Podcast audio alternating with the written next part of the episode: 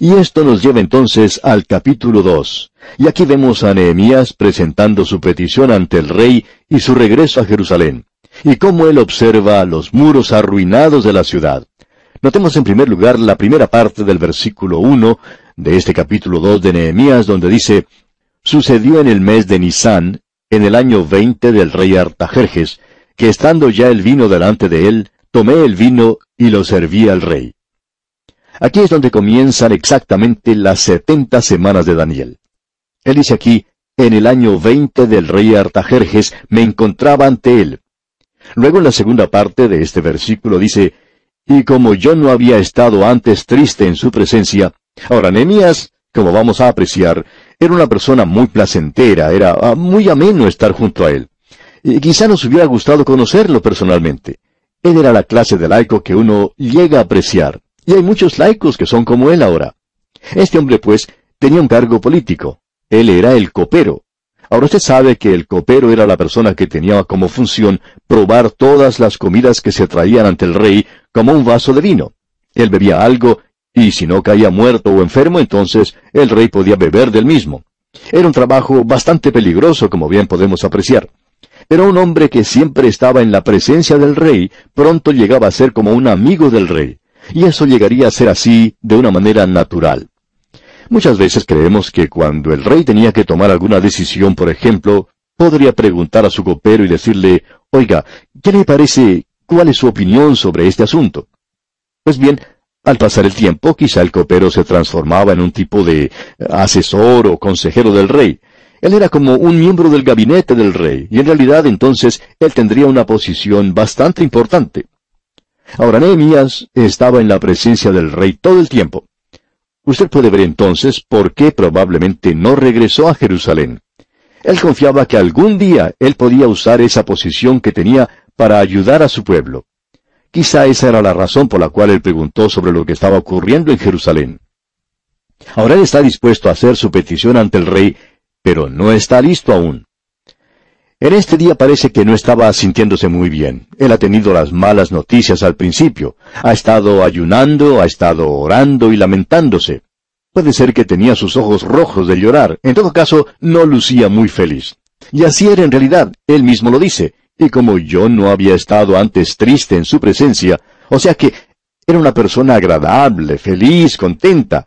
Y a nosotros nos gusta esta clase de persona. Pero hoy estaba un poco triste y el rey se da cuenta de eso porque era algo a lo que no estaba acostumbrado a ver en Nehemías. Y entonces el versículo 2 nos dice, me dijo el rey, ¿por qué está triste tu rostro? Pues no estás enfermo. No es esto sino quebranto de corazón. Entonces temí en gran manera. Nehemías no se había dado cuenta de que su tristeza se podía notar. Él dice que él trató de ocultar eso, pero aparentemente no lo pudo lograr. Y entonces el rey en una pregunta bastante directa le dice, ¿por qué está triste tu rostro? Tú no estás enfermo físicamente, así que debe ser quebranto de corazón. Algo está molestándote. Entonces el rey le dice que le diga qué es lo que le está molestando.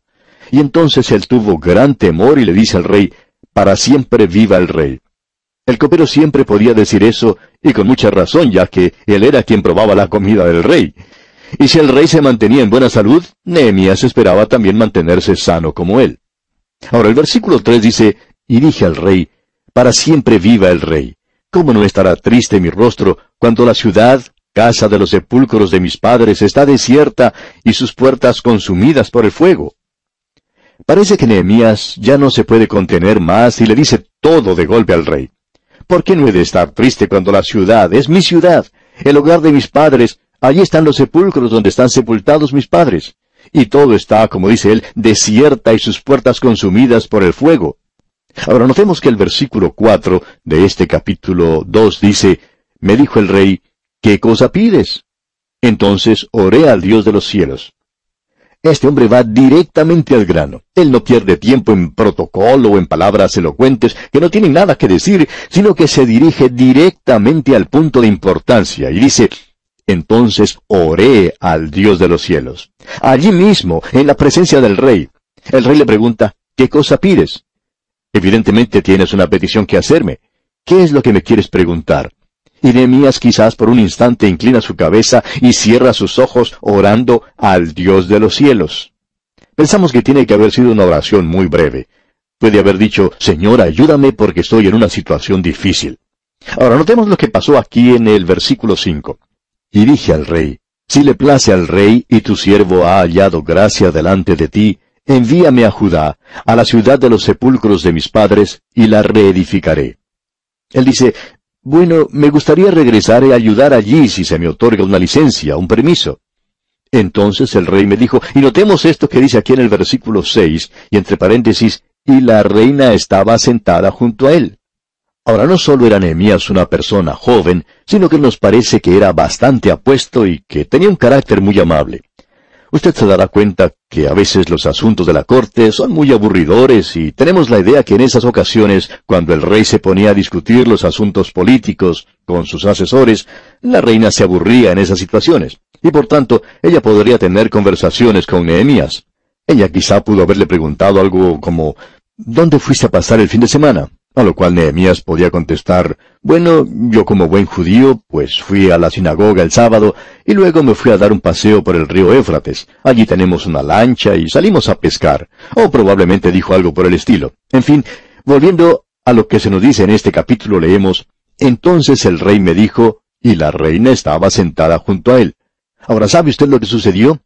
La reina le complacía tener la compañía de Nehemías. Por tanto, quizá ella codeó al rey y le dijo, Vamos, déjalo que vaya, ¿no ves que tiene deseos de ir y ayudar?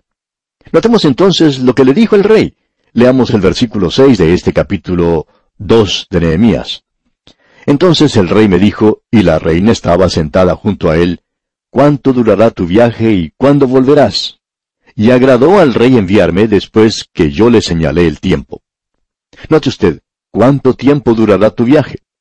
Pensamos que el rey habría comenzado a decirle, bueno, tú bien sabes que ahora estamos en una época bastante ocupada y sería muy difícil, Nehemías, dejarte partir en este momento. No sé si podríamos dejarte ir en esta ocasión.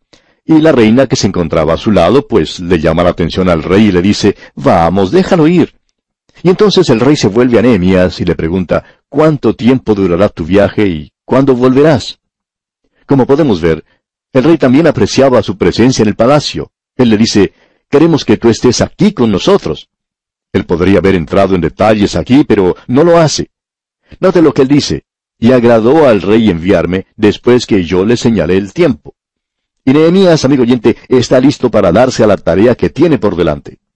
Nehemías no es de esas personas que pierden tiempo hablando mucho y hablando sin decir nada, como podemos apreciar muchas veces, especialmente entre los políticos, que hablan y hablan por mucho tiempo sin decir nada en realidad. Muchas veces utilizan demasiado tiempo para decir algo que se podría decir en unas pocas palabras. Nehemías, pues, no es esa clase de personas y, no pierde tiempo. Él dice, y agradó al rey enviarme después que yo le señalé el tiempo. Ahora en el versículo 7 leemos, Además dije al rey, si le place al rey que se me den cartas para los gobernadores al otro lado del río, para que me franqueen el paso hasta que llegue a Judá. Su viaje era por unos lugares bastante peligrosos. Por tanto, él pide cartas para que los gobernadores le franqueen el paso hasta llegar a Judá. Y continuamos en el versículo 8, y carta para Asaf, guarda del bosque del rey, para que me dé madera para enmaderar las puertas del palacio de la casa, y para el muro de la ciudad, y la casa en que yo estaré. Y me lo concedió el rey, según la benéfica mano de mi Dios, sobre mí. Nehemías dice, yo confío en el Señor, pero no me preocupa pedirle ayuda al rey. Cuando nosotros indicamos a través de este programa que deseamos que usted, amigo oyente, apoye este espacio radial, no deseamos que se enoje. Un hombre dijo en cierta ocasión, ¿no confían ustedes en el Señor? Seguro que confiamos en el Señor, pero Él quiere que nosotros les informemos a ustedes, los oyentes, porque quiere hablar a su corazón.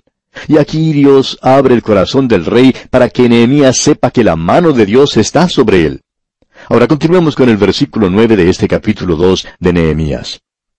Vine luego a los gobernadores del otro lado del río, y les di las cartas del rey, y el rey envió conmigo capitanes del ejército y gente de a caballo. Parece que a Nehemías le estaba acompañando la mitad del ejército de Persia. Podemos apreciar que, militarmente hablando, él estaba bien protegido durante su viaje. Lo interesante que debe notarse aquí es el contraste que parece existir con el libro de Esdras. Esdras era un sacerdote y se presentó ante el rey y le solicitó permiso para salir. Y él también quería solicitar ayuda del rey, pero había sido tan elocuente al decirle al rey cómo Dios lo podía cuidar y guiar que dice, tuve vergüenza de pedirle al rey ayuda. Porque el rey le podía decir, bueno, ¿no estás confiando en el Señor? Él estaba confiando en el Señor y no podía ir a pedir ayuda al rey y Dios le cuidó y le permitió llegar sin ningún problema. Pero Nehemías es un laico, un oficial del gobierno, y tiene el derecho de pedir esto. Usted puede ver, amigo oyente, que Dios no nos guía a todos de la misma manera. Él puede guiarlo a usted a hacer una cosa de una manera, mientras que me puede decir que yo lo haga de una manera diferente. Un pastor nos cuenta que en el comienzo de su ministerio trataba de imitar a cierta persona, a otro predicador. Este otro predicador tenía mucho éxito y era un gran hombre de Dios. Y el primero pensaba que tenía que imitarle, que debía hacer las cosas de la misma manera en que él las estaba haciendo. De modo que trató de hacer lo mismo. Y en cierta ocasión, un anciano de su iglesia le llamó aparte y le dijo, En realidad queremos ver un original y no la imitación de otra persona. Y eso fue todo lo que le dijo, y eso fue suficiente. Desde aquel día, dice este pastor, hasta el presente no ha tenido interés en imitar a nadie. Y luego agrega, y que Dios ayude al que trate de imitarme a mí. Pero lo que deseamos recalcar aquí, amigo oyente, es que es una cosa bastante trágica cuando una persona trata de duplicar el trabajo de otro hombre, porque Dios no nos guía de la misma manera a todos. Ahora Esdras salió sin ningún apoyo, y aquí llega Nehemías y casi la mitad del ejército de Persia lo acompaña y Dios los usa a ambos. Luego vemos en el versículo 10 de este capítulo 2 de Nehemías, pero oyéndolo Sanbalat, Oronita, y Tobías, el siervo amonita, les disgustó en extremo que viniese alguno para procurar el bien de los hijos de Israel. Al llegar a ese lugar, ya existía oposición para Nehemías. Estas personas que conoceremos más adelante forman un trío bastante interesante. A Gesem, el árabe, lo vamos a conocer después, y estos tres eran enemigos de Dios y enemigos de este pueblo, y trataban de estorbar la edificación primero del templo y ahora tratan de impedir la reedificación del muro de Jerusalén. Usted puede darse cuenta que Nehemías llegaba a ese lugar con un gran acompañamiento de sirvientes y soldados, y todos por esos lugares se habían enterado de su llegada. Se preguntaban, ¿quién será esa persona? Algunos lo conocían y decían, Él es el copero, el secretario de Estado del rey de Persia, y ha llegado a ayudar a este pueblo. Él es uno de ellos. Y esa información, pues, se desparramó rápidamente por todas partes, y los enemigos no estaban, pues, muy contentos, por el contrario, eh, estaban muy disgustados y no les gustaba lo que estaba sucediendo. Siempre es interesante notar quién recibe las buenas nuevas. Depende a quién le toca para que ellas sean buenas nuevas o no lo sean. El Evangelio no es buenas nuevas para sus enemigos, es cualquier cosa menos buenas nuevas. Ahora notemos aquí lo que dice el versículo 11 de este capítulo 2. Llegué pues a Jerusalén y después de estar allí tres días, ahora aquí él podía haber escrito dos o tres capítulos relatando su viaje hacia Jerusalén. Tiene que haber sido una experiencia bastante interesante, pero él no lo relata. Él dice, llegué pues a Jerusalén y después de estar allí tres días, y luego continúa diciendo en el versículo 12, Me levanté de noche, yo y unos pocos varones conmigo, y no declaré a hombre alguno lo que Dios había puesto en mi corazón que hiciese en Jerusalén, ni había cabalgadura conmigo, excepto la única en que yo cabalgaba. Él no quería despertar ninguna clase de alarma. Nehemías sale de noche para no ser notado. Él no tiene el gran acompañamiento de los sirvientes y soldados que tenía antes. Aquí no había ninguna clase de desfile.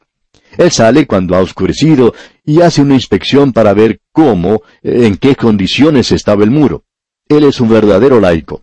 Esta es la manera como actuaría un hombre de negocios. Y continuamos leyendo en los versículos 13 y 14 de este capítulo 2 de Nehemías. Y salí de noche por la puerta del valle hacia la fuente del dragón y a la puerta del muladar, y observé los muros de Jerusalén que estaban derribados, y sus puertas que estaban consumidas por el fuego, Pasé luego a la puerta de la fuente y al estanque del rey, pero no había lugar por donde pasase la cabalgadura en que iba.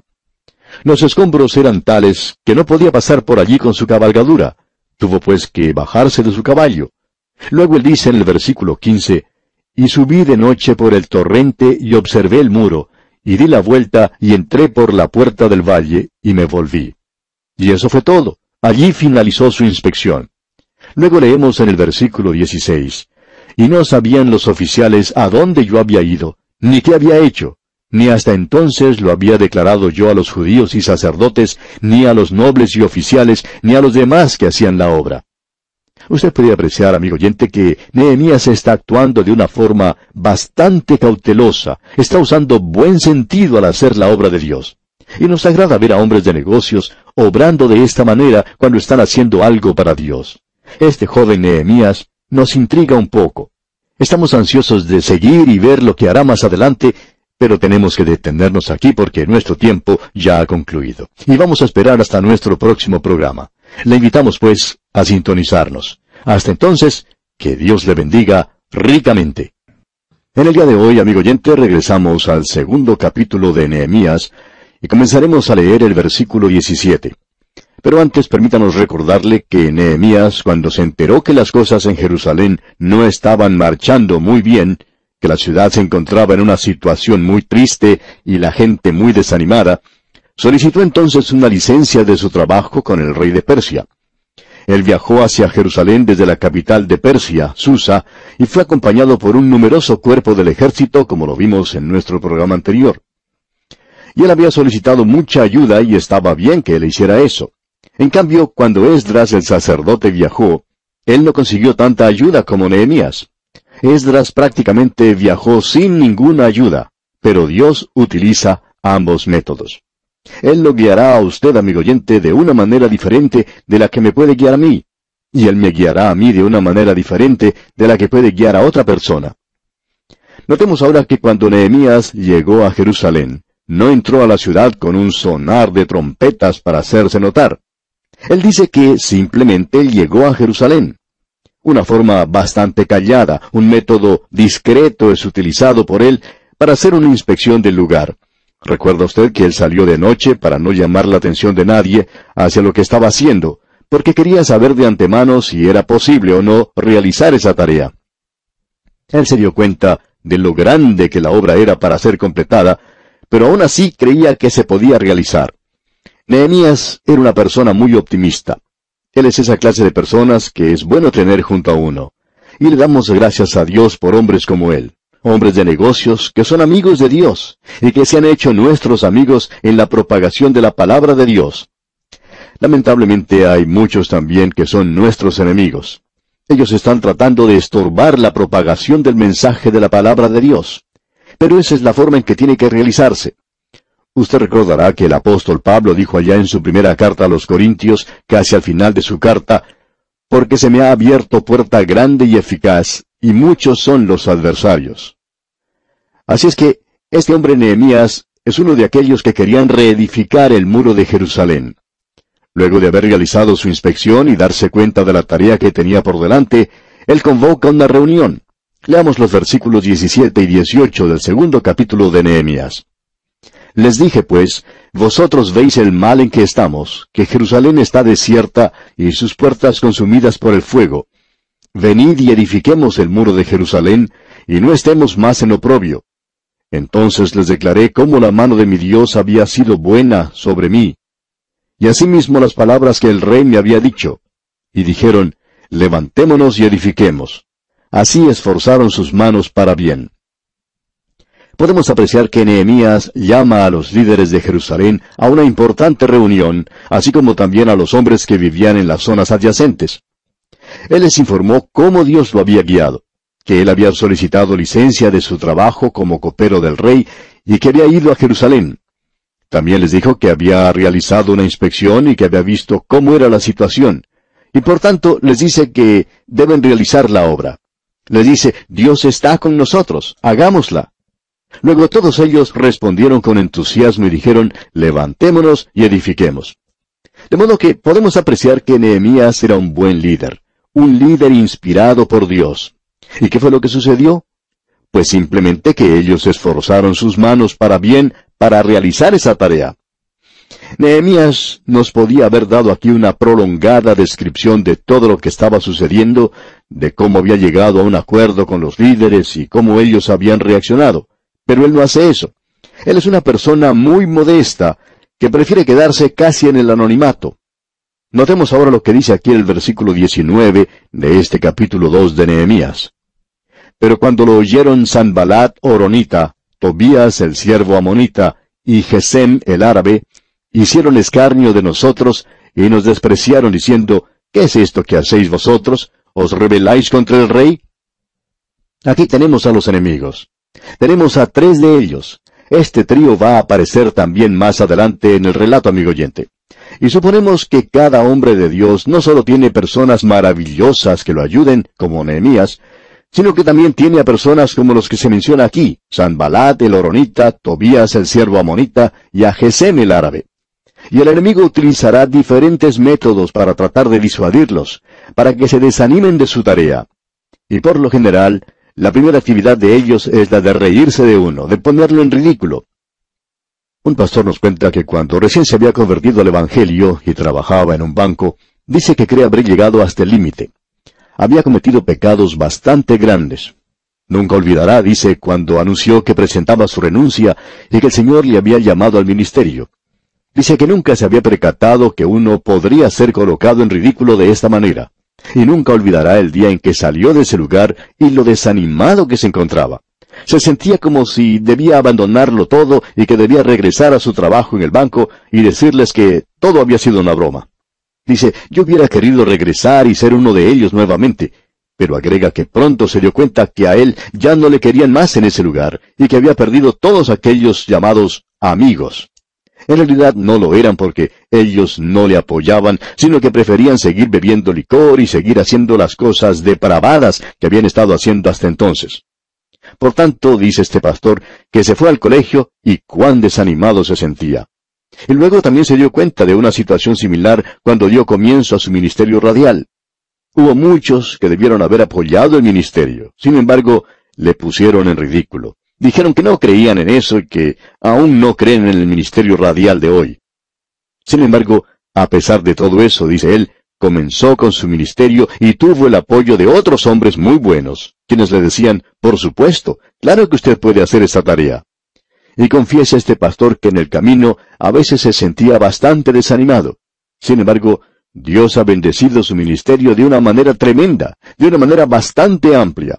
Es algo realmente emocionante ver la forma en que Dios está bendiciendo todo esto. Pero el enemigo había comenzado burlándose. Ya no lo hace. Este es el primer paso de la lucha del diablo contra usted, amigo oyente. Él utilizará a los amigos que lo rodean, a sus vecinos y compañeros de trabajo, para que lo pongan en ridículo porque usted es un creyente. Y usted se dará cuenta que esta es una situación bastante difícil. Ahora notemos lo que sucede. Nehemías reacciona de una manera que nosotros debemos notar, debemos destacar. Veamos el versículo 20. Y en respuesta les dije, el Dios de los cielos, Él nos prosperará, y nosotros sus siervos nos levantaremos y edificaremos, porque vosotros no tenéis parte ni derecho ni memoria en Jerusalén. Lo que en realidad les estaba diciendo Nehemías era, salgan de mi camino. Nosotros vamos a realizar la obra y Dios está con nosotros. Y eso, amigo oyente, es algo maravilloso, porque el Dios de los cielos estaba con ellos. Llegamos ahora a la reedificación de los muros, y este es uno de los proyectos de edificación más grandes de que hayamos oído. Y lo que hizo este hombre fue algo tremendo. Quisiéramos que usted se dé cuenta de esto porque es una muestra de la forma maravillosa en que Dios realiza su obra. Usted tiene que notar que Dios había guiado a Esdras de regreso, así como también a Zorobabel, y ellos lo habían hecho de una manera diferente. Ellos habían ido para reedificar el templo y lo cumplieron. Ahora Nehemías es el laico que va a reedificar los muros de Jerusalén, y Dios realiza su obra de una manera diferente. Dios siempre obra de maneras como es, amigo oyente. Muchos de nosotros en nuestro ministerio, especialmente cuando comenzamos, tratamos de imitar a alguna otra persona. Pero eso, como ya hemos notado, no da buen resultado. Tenemos que ser nosotros mismos. ¿Ha notado usted alguna vez lo que Dios puede hacer? Dios puede tomar una nariz, dos ojos, dos oídos, y Él puede hacer una cantidad ilimitada de rostros diferentes. No hay dos que sean iguales. Él puede realizar una gran variedad de cosas, obrando con esas cosas tan comunes como lo son la boca, la nariz, los oídos y los ojos. usted puede apreciar lo que ha producido. Él puede tomar sencillamente un dedo. No hay dos dedos que sean iguales. Las impresiones digitales, por ejemplo, son todas diferentes. Y Dios hace así las cosas. Y Él tiene interés en que nosotros seamos nosotros mismos. El relato de la reedificación de los muros de Jerusalén es presentado de una manera maravillosa. Se nos dice cómo se realizó la obra según las puertas de la ciudad de Jerusalén. Y tenemos diez puertas que son mencionadas. Ahora alguien puede haber hecho la pregunta de si habría otras puertas más en los muros de Jerusalén. No pensamos que las hubiera en esa época. Quizá haya sido así, pero estas diez se mencionan aquí porque nos relatan la historia del Evangelio. Ellas presentan la salvación de Dios.